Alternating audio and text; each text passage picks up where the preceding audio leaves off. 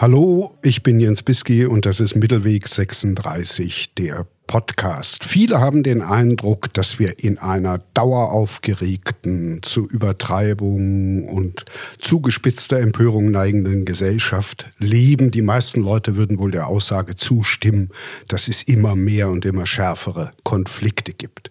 Stimmt das und um welche Konflikte handelt es sich dabei?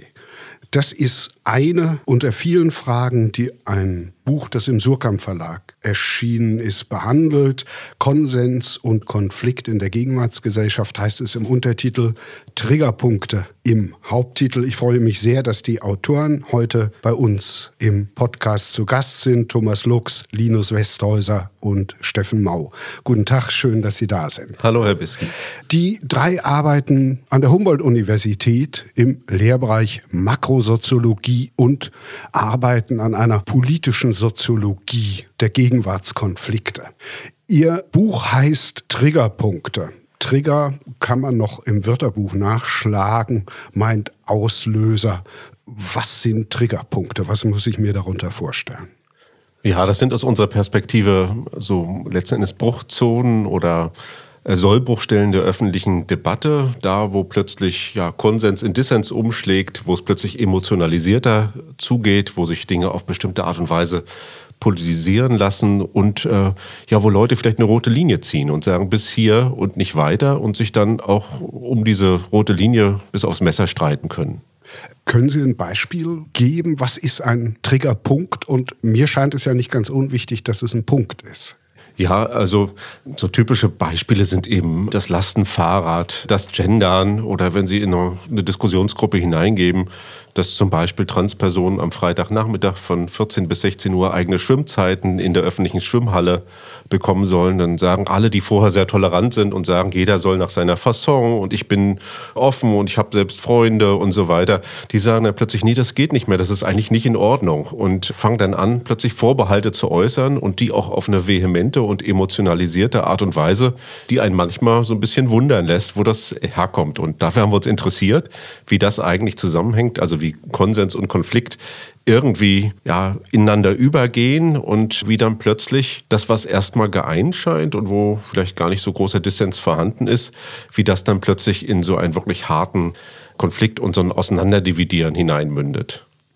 Wie wird etwas zum Triggerpunkt? Man steht ja morgens nicht auf und denkt, ja, heute ärgere ich mich mal richtig über die Schwimmbadregeln das versteht sich ja nicht von selbst oder äh, ich kann mich aus meiner fernen Jugend noch erinnern, dass ein Kuss in der Lindenstraße zwischen zwei Männern irgendwie zum großen Aufreger dieser Gesellschaft und dieser Öffentlichkeit wurde.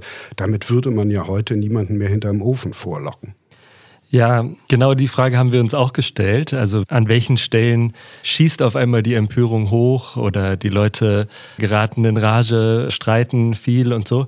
Und genau das haben wir beobachtet in den Fokusgruppen, die wir durchgeführt haben, also wo wir einander fremde Leute in den Raum gesetzt haben und sie haben diskutieren lassen zu genau solchen Themen, Obergrenze für Flüchtlinge, die schon genannten Schwimmzeiten und so weiter. Und haben dann hinterher in der Analyse nochmal genau geschaut, was haben die Stellen, wo die Leute sich wahnsinnig aufregen, gemeinsam? Also was lässt sich da für eine Typologie finden und was sind die Charakteristika? Und was da als erstes hervorsticht, ist, dass Triggerpunkte immer negativ sind.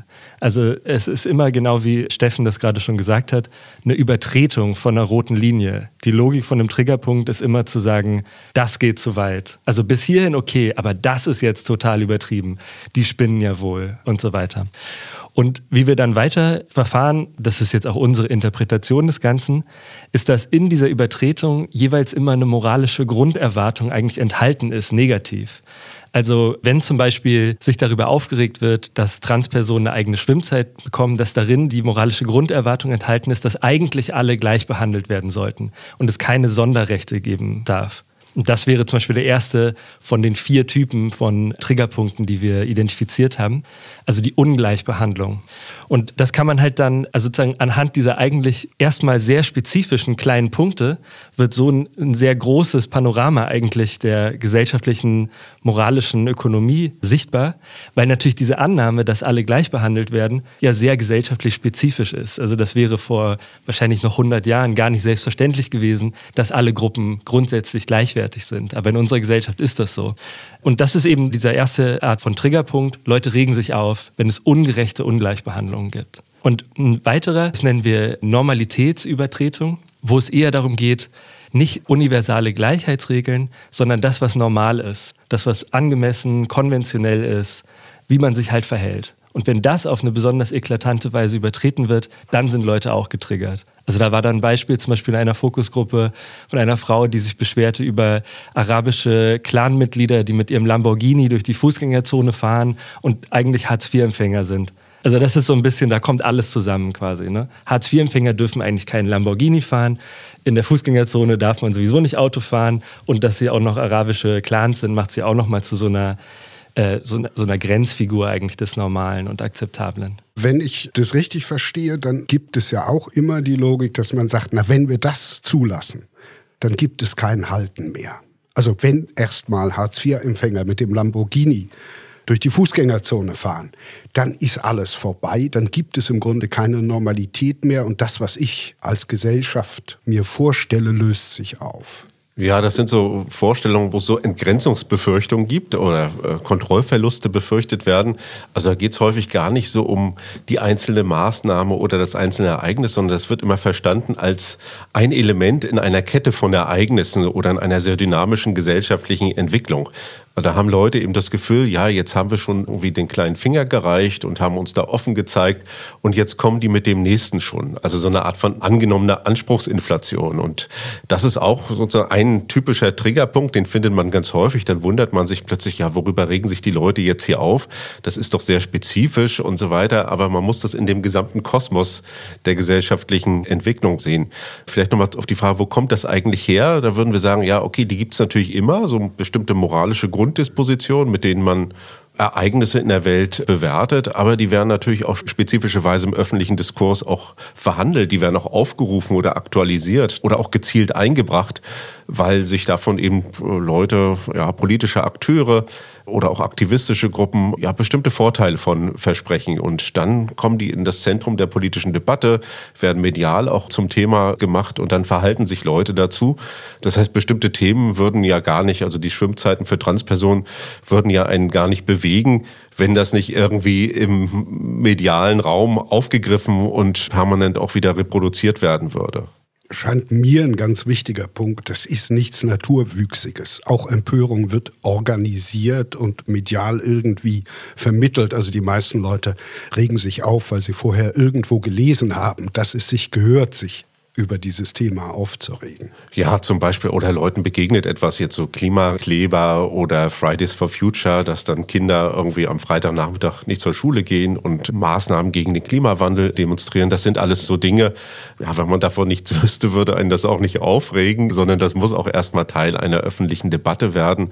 Und dann restrukturiert das natürlich auch den politischen Raum, weil Leute sich dazu verhalten müssen. Also es gibt ja irgendwie mindestens eine implizite Aufforderung, Position zu beziehen. Also entweder dafür zu sein, dass Kinder am Freitagnachmittag nicht die Schule besuchen und stattdessen auf den Alexanderplatz gehen oder dagegen zu sein, aus unterschiedlichen Erwägungen. Da spielen Triggerpunkte natürlich eine große Rolle. Also wir sehen immer, dass bestimmte Themen offensichtlich so, ja, Alltagsüberzeugung, moralische Grunddispositionen auf eine spezifische Art und Weise irritieren und dann plötzlich das hochschießt. Es gab ein Beispiel, das gar nicht so lange zurückliegt. Ein Museum hat eine Ausstellung über Kolonialgeschichte gemacht und da Öffnungszeiten nur für Schwarze gemacht. Vier Stunden am Samstag, Nachmittag, glaube ich.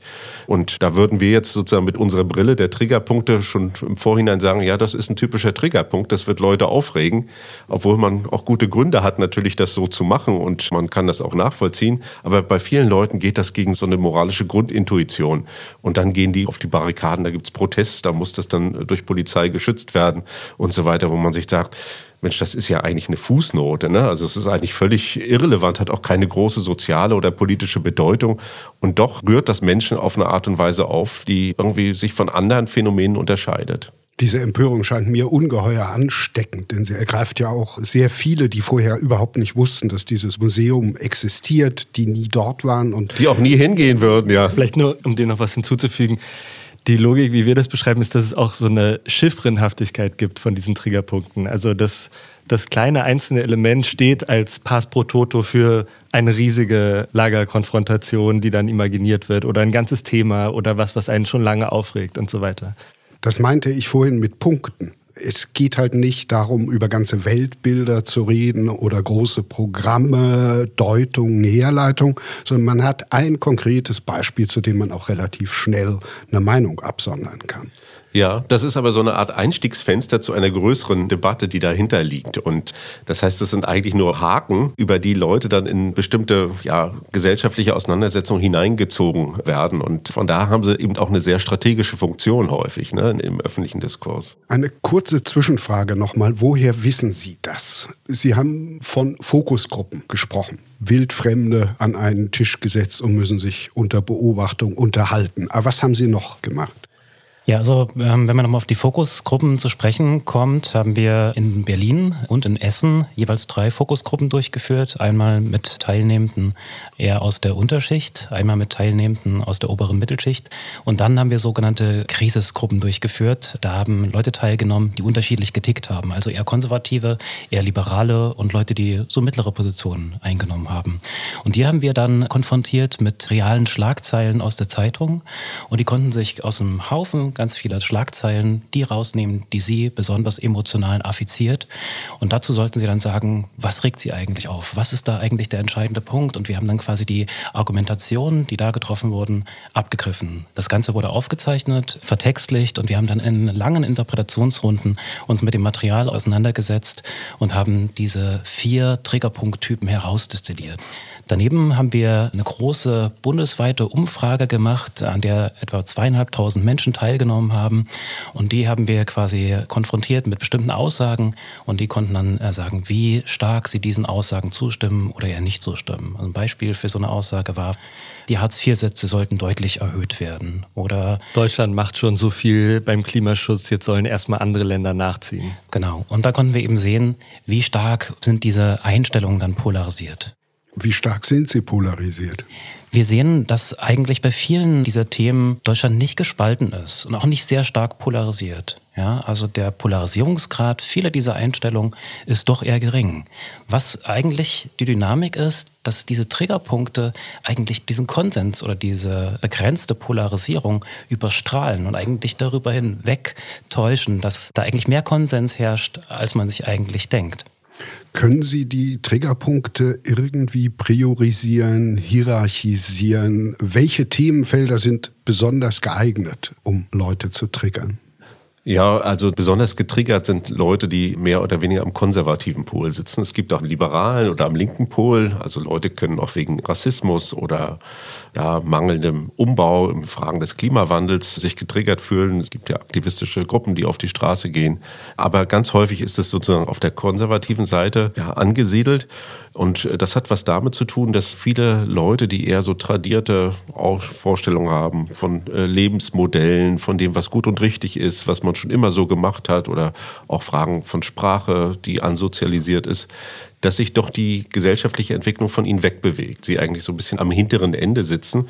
Und das sind Leute, die eben dann eine Art von Reaktanz auf die Bremse treten. Ne? Also die haben irgendwie das Gefühl, ja, das bewegt sich jetzt alles von mir weg und eigentlich bleibe ich jetzt irgendwie hinten stehen und ich möchte mich eigentlich gar nicht bewegen. Und da gibt es eben auch ja, viel politische Wut, auch viel Skepsis gegenüber bestimmten Veränderungen und Leute lassen sich dann von bestimmten Themen triggern. Also jetzt äh, sagen sie, ja, jetzt müssen auch noch alle Straßen umbenannt werden.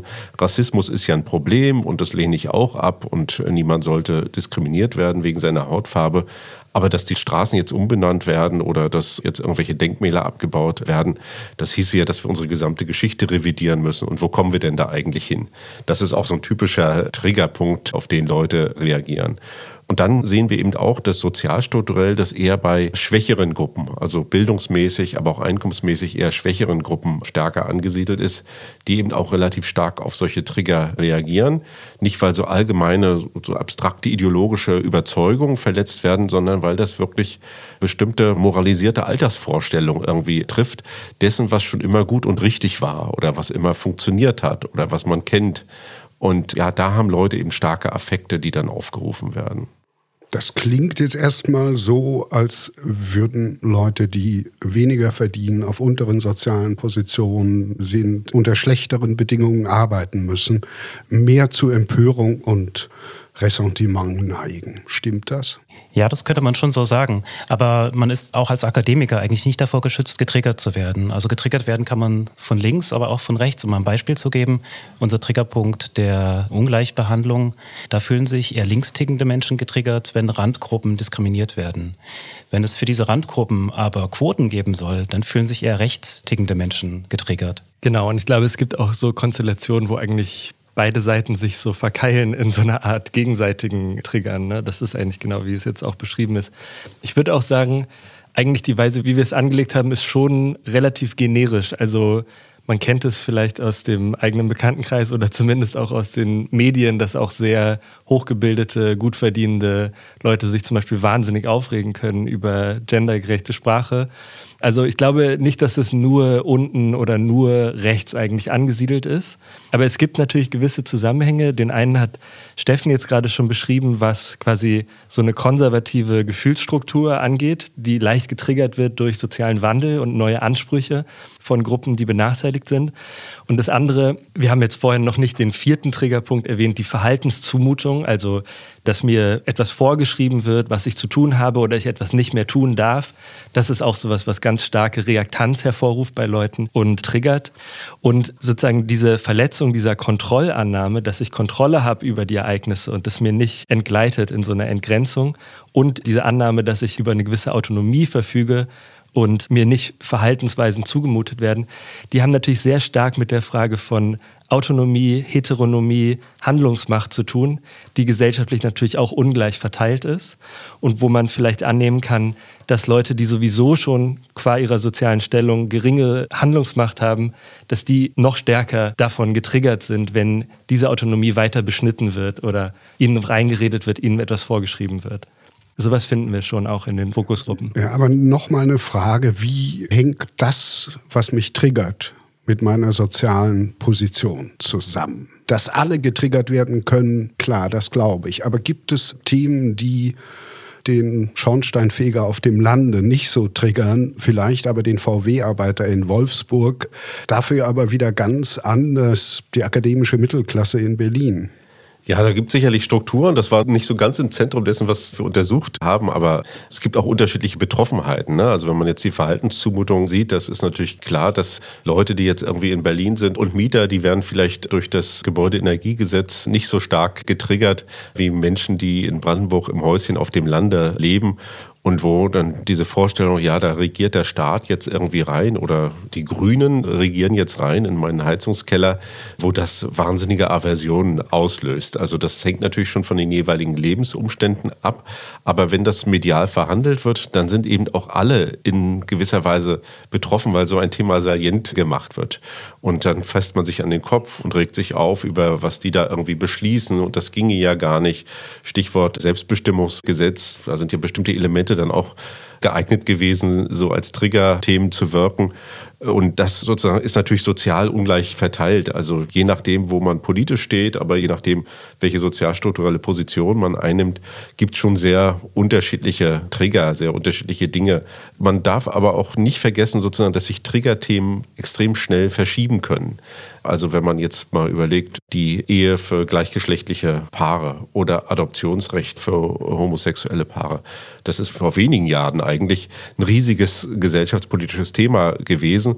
Das ist eigentlich durch. Darüber regt sich heute keiner mehr auf. Das ist zu einer Selbstverständlichkeit auch zu einer sozialen Norm geworden, dass das möglich ist und dass das irgendwie kein Problem aufwirft. Aber für viele Leute hat das lange getriggert. Das heißt, man kann sich an bestimmte Themen, die erstmal hochschießen und sehr konfliktreich auch diskutiert werden, und wenn die dann erstmal beschlossen sind, dann zieht auch die Karawane so ein Stück weit weiter und dann regt man sich irgendwie über andere Fragen auf.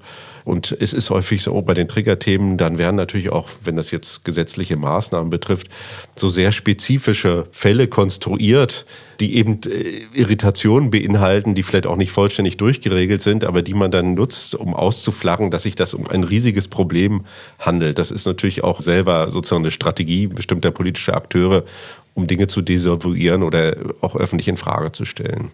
Ich würde das nur in Klammern Ihnen recht geben, dass das im Moment durchscheint. Aber wenn ich in die Vereinigten Staaten schaue, würde ich sagen, dass es durchaus Triggerpunkte gibt, die dann am Ende auch das, was inzwischen erreicht oder selbstverständlich scheint, wieder gefährden können. Also ich bin nicht gewiss, dass wir in zehn Jahren auch noch die Ehe für alle für so selbstverständlich halten, wie das im Moment ist. Also da kann es auch sehr schnell Veränderungen geben. Oder bin ich zu panisch, zu sehr getriggert?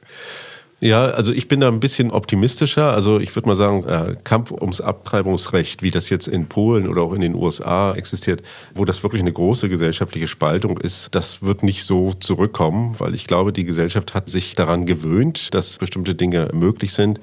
Auch gleichgeschlechtliche Ehe, glaube ich nicht, dass das nochmal umgekippt werden kann. Wir haben da sehr starke Entwicklungen in den letzten 30 Jahren gehabt. Das zeigen wir auch in dem Buch, wo wir wirklich von einem niedrigen Niveau, auch der Akzeptanz zum Beispiel von Homosexualität gekommen sind und sich das extrem stark verändert hat. Und zwar nicht dahingehend, dass es jetzt bestimmte Kerngruppen gibt, die das unterstützen und das weitet sich aus, sondern es ist eigentlich durch die gesamte Gesellschaft, sozialstrukturell wie auch politisch diffundiert. Also selbst Leute, die jetzt recht sind oder in unteren sozialen Positionen sind, für die ist das eine Selbstverständlichkeit geworden. Und da gibt es natürlich immer noch einen kleinen Rest von 10 oder 12 Prozent, von Leuten, die irgendwie an so alten Modellen von äh, Heterosexualität und Kleinfamilie festhalten. Aber das ist ein sehr kleiner Teil. Und ich würde einfach sagen, wir haben jetzt eine Entwicklung, wo das eigentlich normativ und auch sozial so ein Stück weit gesichert ist, ne? weil einfach eine sehr, sehr große Mehrheit der Bevölkerung sich zu diesen Dingen positiv verhält. Und das ist weder in Polen noch in den USA jemals so gewesen. Da waren einfach die Anteile der Gegner, die sich auch dann politisch um eine bestimmte Partei versammelt haben, die waren immer zahlenmäßig deutlich größer als das, was wir in Deutschland jetzt haben. Gleichzeitig ist natürlich sehr unterschiedlich, wie tief bestimmte Haltungen wirklich auch eingewurzelt sind. Also das ist auch was, was wir im Buch beobachten, dass die Konsistenz von Einstellungen sehr unterschiedlich ist und auch wieder sehr klassen- und bildungsabhängig ist. Und das ist eigentlich auch wieder verbunden mit der Frage der Triggerpunkte, weil Sie ja vorhin gefragt haben, inwiefern es davon abhängt, wo man sozial steht, wie man getriggert wird, dass man eher davon ausgehen kann, dass akademisch gebildete oder Leute aus den professionellen Klassen, dass die eher ideologisch auf politische Ereignisse blicken, also eigentlich schon ein gefestigtes Weltbild haben, zumindest zu einem stärkeren Grad, während Leute in, sag mal, der unteren Hälfte das zu einem geringeren Grad haben einfach auch, weil sie weniger Anlass haben, sie werden weniger gefragt, in ihrem Alltag überhaupt politische Stellung zu beziehen. Und deshalb da vielleicht dann auch diese Triggerpunkte, die das auf eine besonders emotionalisierte, moralisch zugespitzte Weise präsentieren, dann stärker einschlagen, wichtiger sind. Sie unterscheiden in Ihrem Buch vier Ungleichheitsarenen oder Kampfarenen. Oben, unten, das ist das eher klassische heute, morgen. Da geht es vor allem um Klimafragen, innen, außen. Nur als Beispiel Migration, wir, sie. Da geht es darum, was Identitätsfragen, Fragen des Begehrens und vieles andere betrifft. Was mich überrascht hat, ist, dass Sie sagen, gewöhnt haben wir uns eigentlich auch an Ungleichheit, an ökonomische. Alle klagen drüber und sagen, die nimmt zu, aber das triggert nicht. Ja, da muss man sich vergegenwärtigen, was in letzter Zeit passiert ist bei der materiellen Ungleichheit. In Deutschland ist die Schere zwischen Arm und Reich auseinandergegangen. Gleichzeitig ist es jetzt nicht in der Bevölkerung zu lauten Protest gekommen. Man ist zwar unzufrieden mit der Situation und hat auch Kritik, aber man geht jetzt nicht in größeren Gruppen auf die Straße. Und auch die ja, Umverteilungsforderungen halten sich doch eher in Grenzen. Und um das jetzt zu verstehen, das ist erstmal eine Frage, warum ist das eigentlich so? Ja, warum ist da nicht viel mehr los? Warum knallt das nicht da so richtig? Um das zu verstehen, muss man mehrere Faktoren ins Spiel bringen, die quasi in ihrem Zusammenwirken die Sache erklären. Ein ganz wichtiger Faktor ist der nach wie vor sehr weit verbreitete Meritokratie-Glaube. Wenn die Menschen davon ausgehen, dass der wirtschaftliche Erfolg im Wesentlichen davon abhängt, was die einzelnen Menschen für Leistung erbracht haben und was sie für Talent haben, dann haben sie eigentlich keinen starken Impetus, deswegen auf die Straße zu gehen. Ja, das ist ein ganz wichtiger Punkt. Weitere wichtige Punkte sind eher schichtspezifisch, die wirken schichtspezifisch. In den unteren Schichten beobachten wir so etwas wie eine moralisierte Abgrenzung. Gerade Arbeiter und Geringverdiener formulieren ihre sehr stark vorhandene Kritik nicht nur nach oben, sondern auch nach unten. Also beispielsweise in Bezug auf Arbeitslose. Arbeitslose stehen diesen Gruppen ökonomisch und sozial sehr nahe und gerade deshalb pochen sie auf moralische Unterschiede. Ja, also man weist sich selbst als leistungsbereit, als hart arbeitend aus und grenzt sich damit von jenen ab, die es sich angeblich in der sozialen Hängematte gemütlich gemacht haben und die deshalb eben auch kein legitimes Anrecht haben, von Umverteilung weiter zu profitieren. Ja, also unten gibt es quasi Entsolidarisierungsbewegung, weil man glaubt, dass von Umverteilung die Falschen profitieren. Und oben sieht es ein bisschen anders aus. In der oberen Mittelschicht beobachten wir, dass es so etwas gibt wie private Statusvorsorge. Man versucht, sein eigenes Schicksal und das Schicksal seiner Kinder durch Aktienbesitz, durch äh, private Alterssicherung, durch Privatschulen abzusichern und kommt dadurch zu Entsolidarisierung. Ja, also man lehnt jetzt den Sozialstaat nicht rundheraus ab, aber man ist doch skeptisch gegen Umverteilung, insbesondere dann, wenn Umverteilung heißt, dass die eigenen Einkommen und die eigenen Vermögen stärker besteuert werden sollen. Aber spielt es auch eine Rolle, dass dieser Konflikt sehr alt ist und schon sehr lange bearbeitet wird? Also Sozialstaat gibt es schon sehr lange und es gibt ihn auch weiterhin, wenn auch in anderen Formen selbstverständlich immer wieder. Ja, es ist ja so eine Art institutionalisierter Klassenkonflikt. Gleichzeitig, also neben diesen Fragen der Bewertung anderer Gruppen oder auch der Entsolidarisierung haben wir natürlich auch wenig sozusagen Transmissionsriemen für Unzufriedenheit und Protest, also die Schwäche der Gewerkschaften, der kollektiven Organisationsformen spielt da sicherlich eine Rolle. Und natürlich sind auch viele im sozialdemokratischen Zeitalter aus den einfachen Schichten in die Mittelschicht aufgestiegen. Das heißt, die Sozialdemokratie hat sich so ein bisschen selbst das Wasser abgegraben. Also der Erfolg führte letzten Endes auch zu einer Form von Aufstiegsmobilität und aus vielen ja, habe nichts, sage ich jetzt mal, sind natürlich auch arrivierte Mittelschichtler gewesen, die vielleicht nicht mehr ganz so loyal und ganz äh, so, ja, so starke Form der Selbstbindung gegenüber umverteilenden Institutionen haben.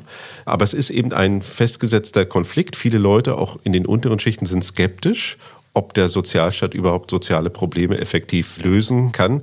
Und so halten sich eben diese Umverteilungsforderungen oder nach mehr Umverteilung begrenzt, obwohl wir eben auf der objektiven Seite, zumindest seit den 80er Jahren, doch so ein Aufklappen der Ungleichheitsschere gesehen haben. Aber es ist für uns eben im Vergleich zu den anderen drei Konflikten um Migration, sexuelle Diversität und Klimafragen doch schon letztendlich der gesetzteste Konflikt. Die anderen sind eigentlich ungesättigte Konflikte, wo sozusagen die Interessen und auch die Strukturierung der sozialen Gruppen und ihre Positionierung, wo das noch so ein Stück weit ungeklärt geklärt ist. Und hier haben wir ein wenig dynamisches Konflikt. Für die Sozialdemokratie ist das eben ein großes Problem, weil sie in ihrem Kernthema nicht mehr so richtig mobilisieren können, selbst bei denjenigen, die eigentlich klassischerweise die Unterstützer oder Trägergruppen sozialdemokratischer Politikentwürfe gewesen sind.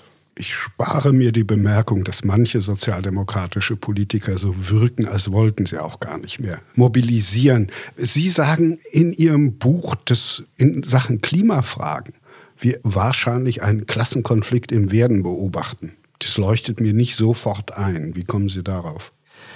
Also um vielleicht nochmal die Schleife auch zu machen, wir beziehen uns ja stark auf das Konzept von Klaus Dörre der demobilisierten Klassengesellschaft. Was darin enthalten ist, ist, die Klassenverhältnisse gibt es weiterhin und sie werden auch von den Leuten erlebt, aber sie werden nicht mehr in Form eines Klassenkonfliktes ausgetragen, weil unter anderem die organisatorischen Formen nicht mehr da sind oder nicht mehr in derselben Stärke.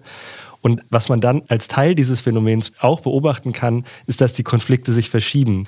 Also die Realität ist immer noch klassenmäßig verfasst, aber die Konflikte werden anders ausgetragen. Zum Beispiel über Anspruchskonkurrenz von jetzt migrantischen Arbeitnehmern und einheimischen Arbeitnehmern. Das wäre dann die Innen-Außen-Arena. Aber auch in der Heute-Morgen-Arena sehen wir genau solche Dynamiken, also in der Klima-Arena, wo so eine Art verkappter Klassenkonflikt ausgetragen wird über ökologische Fragen. Grundsätzlich könnte man aber sagen, könnte es in der Heute-Morgen-Arena eigentlich zwei Formen des Klassenkonflikts geben. Der erste ist eher zwischen oben und unten verfasst weil es natürlich die Leute sind, die am stärksten zum Klimawandel beitragen, die auch am besten geschützt sind vor seinen Folgen und umgekehrt. Also die Ärmsten tragen die Folgen des Klimawandels am stärksten, tragen aber am wenigsten dazu bei. Die untere Hälfte der Bevölkerung hat eigentlich die Pariser Klimaziele schon erreicht und die oberen 10 Prozent verfeuern immer mehr CO2. Also da ist eine sehr, sehr starke Ungleichheitsdynamik drin, die aber genau nicht die ist, um die es vorher ging, also diese verkappte Klassendynamik, sondern die ist eigentlich eher eine der ökologischen Distinktionen und der Kämpfe zwischen verschiedenen ökologischen Habitusformen, könnte man sagen, die eigentlich eher innerhalb der Mittelschicht stattfindet, also oder vielleicht zwischen der oberen Mittelschicht und der unteren Mittelschicht wo man auf der einen Seite dann eine gebildete Gruppe in der Mittelschicht hat, die sehr stark auf Bewusstsein setzt, die den Klimaschutz in der Konsumsphäre eher verortet und sehr darauf setzt, quasi Leute zum Bewusstsein zu bringen und zu einem anderen Handeln.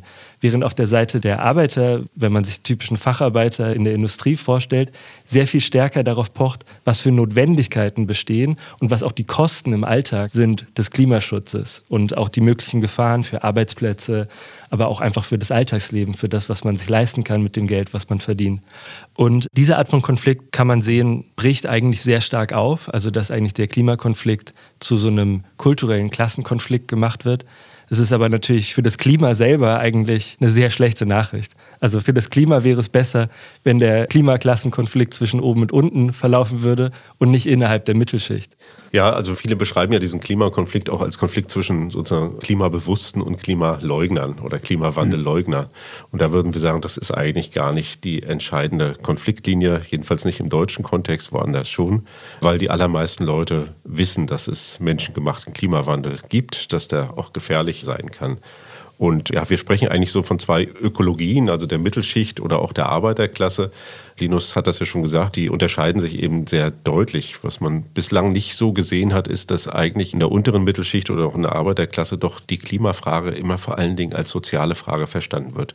Auch mit sozialdemokratischen Begriffen verbunden wird. Also da geht es dann immer um Gerechtigkeit, um Transformationslasten und Kostenverteilung, auch um die Frage der Möglichkeiten überhaupt mitzumachen bei dem, was da erwartet wird. Also das Gebäudeenergiegesetz war ja so ein Zeichen dafür, also in Südbrandenburg im Elbe-Elster-Kreis zu wohnen und eine ältere Oma, die dann nur sowieso im Winter anderthalb Zimmer heizt, für die ist das einfach schwierig, ja, selbst wenn sie Förderung bekommt, eine neue Heizung einzubauen, obwohl sie eben einen sehr, sehr geringen Verbrauch hat und wahrscheinlich ökologisch vorbildlich lebt und wirtschaftet.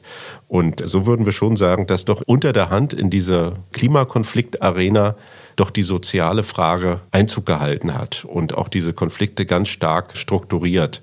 Und das ist natürlich durchaus problematisch, weil wir dann in einem ganz anderen Spiel sind. Ne? Da sind wir nicht mehr in dem Spiel, dass wir alle überzeugen müssen und alle genügend wissenschaftliches Wissen haben müssen und darauf aufmerksam gemacht werden müssen, dass es jetzt irgendwie klimapolitisch fünf nach zwölf ist, sondern da sind wir wirklich dann in einem Verteilungsspiel. Und deswegen würde ich schon sagen, es ist eine Klassenfrage im Werden.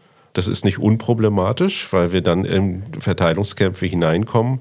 Aber wenn wir das verstehen und wenn wir uns auch bewusst werden, dass es eben solche Entwicklungen gibt und dass die unterschiedlichen Schichten sehr unterschiedlich auf diese Fragen schauen, dann sind wir vielleicht auch in der Lage, über andere Formen der Kompensation, andere institutionelle Arrangements nachzudenken, die wir bislang eigentlich nicht auf dem Schirm haben. Vielleicht kann ich da noch ganz kurz einhaken. Die gute Nachricht ist, in unserem Survey haben wir auch ein Item drin gehabt, wo es hieß, die, die viel haben, sollten gerechterweise auch mehr zum Klimaschutz beitragen, was ja genau auf sozusagen die Verbindung der sozialen und Klimafrage abzielt. Und da gibt es durch alle Klassen hinweg große Mehrheiten für. Also eigentlich die Lösung liegt auf der Hand und sie ist auch mehrheitsfähig. Ja, ich glaube auch, dass es Illusionen gibt, die man besser verliert. Und dazu gehört die Illusion, man könne große Krisen ohne Verteilungskonflikte bewältigen oder überstehen. Sind Triggerpunkte was ganz Normales, womit man leben muss? Oder sind sie gefährlich und man muss sie möglichst schnell einfangen, irgendwie politisch darauf reagieren? Beides, also sind normal und auch gefährlich. Also normal, weil natürlich in jedem öffentlichen Diskurs irgendwie man plötzlich auf Dinge stößt, die Irritationen auslösen können oder die auch einen auch irgendwie emotional anstacheln und aufregen. Sonst wäre Politik ja auch sozusagen eine reine Sachveranstaltung, sondern Politik erzeugt natürlich auch Leidenschaften und die kommen eben häufig über die Triggerpunkte.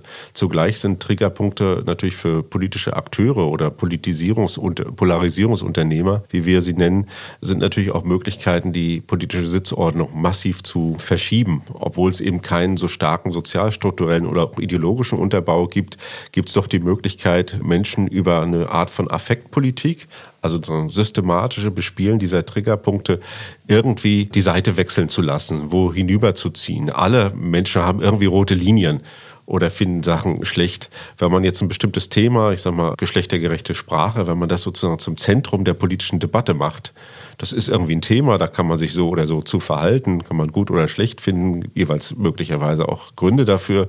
Aber wenn man das jetzt sozusagen zum Kardinalthema der öffentlichen politischen Debatte macht und nicht zum Beispiel den Klimawandel oder den russischen Aggressionskrieg in der Ukraine, dann sozusagen wie die Eisenspäne so um einen Magneten herum, dann zieht sich plötzlich das politische Feld irgendwie anders und Leute, die eigentlich irgendwie vielleicht Parteigänger der einen Partei sind, werden dann plötzlich woanders rübergezogen, weil das Thema so salient wird und so groß gemacht wird. Und das ist natürlich sehr gefährlich. Für uns sind diese Triggerpunkte eben Einstiegsfenster oder Eingriffspunkte für eine Neuarrondierung und auch eine Verschiebung bestimmter politischer Kräfteverhältnisse.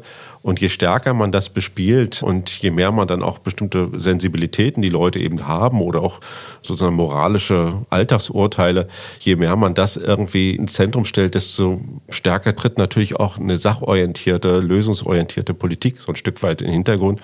Und dann bewegt man sich eben in Richtung Erregungsgesellschaft, wo vielleicht die Aufmerksamkeiten sich permanent verändern können, die politischen Leidenschaften sich auch verschieben können und wo Menschen immer irgendwie mit so einem Bauchgefühl des Richtigen und Falschen sich durch die Landschaft navigieren und sich beim einen oder anderen politischen Lager dann einklinken. Ja, vielen Dank. Ich habe noch viele Fragen, könnte mir vorstellen, dass man die Aufstiegsgeschichte der Alternative für Deutschland etwa auch am Hand von erfolgreich gesetzten Triggerpunkten erzählen könnte. Ich würde gerne mit Ihnen über vernünftige Reaktionsweisen reden. Soll man eigene, vermeintlich linke oder liberale Triggerpunkte in die Welt setzen? Soll man ganz darauf verzichten?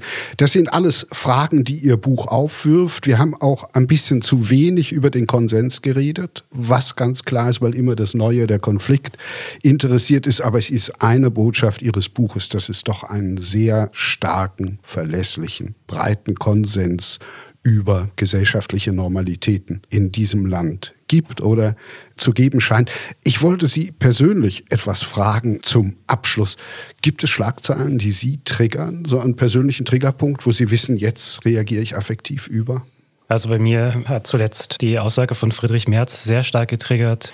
Kreuzberg ist nicht Deutschland, Gilamos ist Deutschland, weil da eigentlich eine zweifache Normalitätsverschiebung stattgefunden hat. Irgendwie das bunte, vielfältige, urbane soll irgendwie nicht mehr so richtig zu Deutschland dazugehören. Es spielt irgendwie bei der Zugehörigkeitsdimension irgendwie in der zweiten Liga. Und das ist irgendwie etwas, mit dem man nicht gerechnet hat, dass so etwas jetzt auf der politischen Agenda erscheint.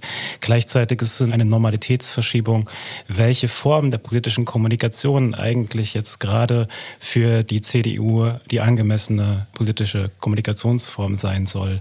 Und da hat man automatisch eine Assoziation, dass es eigentlich eine Kommunikation ist, die man von der AfD erwarten würde. Dass da Kulturkampfthemen so stark bespielt werden von der CDU, das ist schon ein kleiner Schocker. Ja, mich hat Hubert Aiwanger stark getriggert. Und zwar dahingehend, dass er für mich doch im Prinzip den Konsens so ein Stück weit verlassen hat, nämlich dass man, selbst wenn man in der Kindheit oder Jugend schwere Fehler begangen hat, dass man als verantwortlicher Politiker sich zumindest irgendwie auf eine Art integer zu der eigenen oder auch kritisch zu der eigenen Vergangenheit verhält. Die Art, wie er den Fragebogen von Markus Söder ausgefüllt hat, da konnte man auf jeder Zeile ganz genau lesen, dass das Signal nach außen ist, es ist mir eigentlich scheißegal. Und ich möchte mich nicht damit auseinandersetzen. Und das fand ich doch schon einen Bruch mit dem, was wir eigentlich an Vorstellung von Verantwortung, auch Verantwortung vor der Geschichte in, im bundesrepublikanischen Diskurs etabliert haben. Und das hat mich doch ganz schön getriggert. Ja, lustig. Wir haben uns jetzt nicht abgesprochen, aber ich habe tatsächlich was relativ ähnliches, was mir jetzt direkt in den Kopf kam zu dem, was Thomas gesagt hat. Und zwar was mir als ganz großer Trigger im Kopf geblieben ist, war die Diskussion um die sogenannten Silvesterkrawalle in Neukölln, weil wahrscheinlich auch ich als Neuköllner halt sehe, wie es in diesem Bezirk eigentlich sehr, sehr viele Widersprüche und sehr viele Probleme gibt, die Aufmerksamkeit verdient hätten unterfinanzierte Schulen, Perspektivlosigkeit, Kinderarmut und so weiter. Und all das nicht auftaucht in den Medien.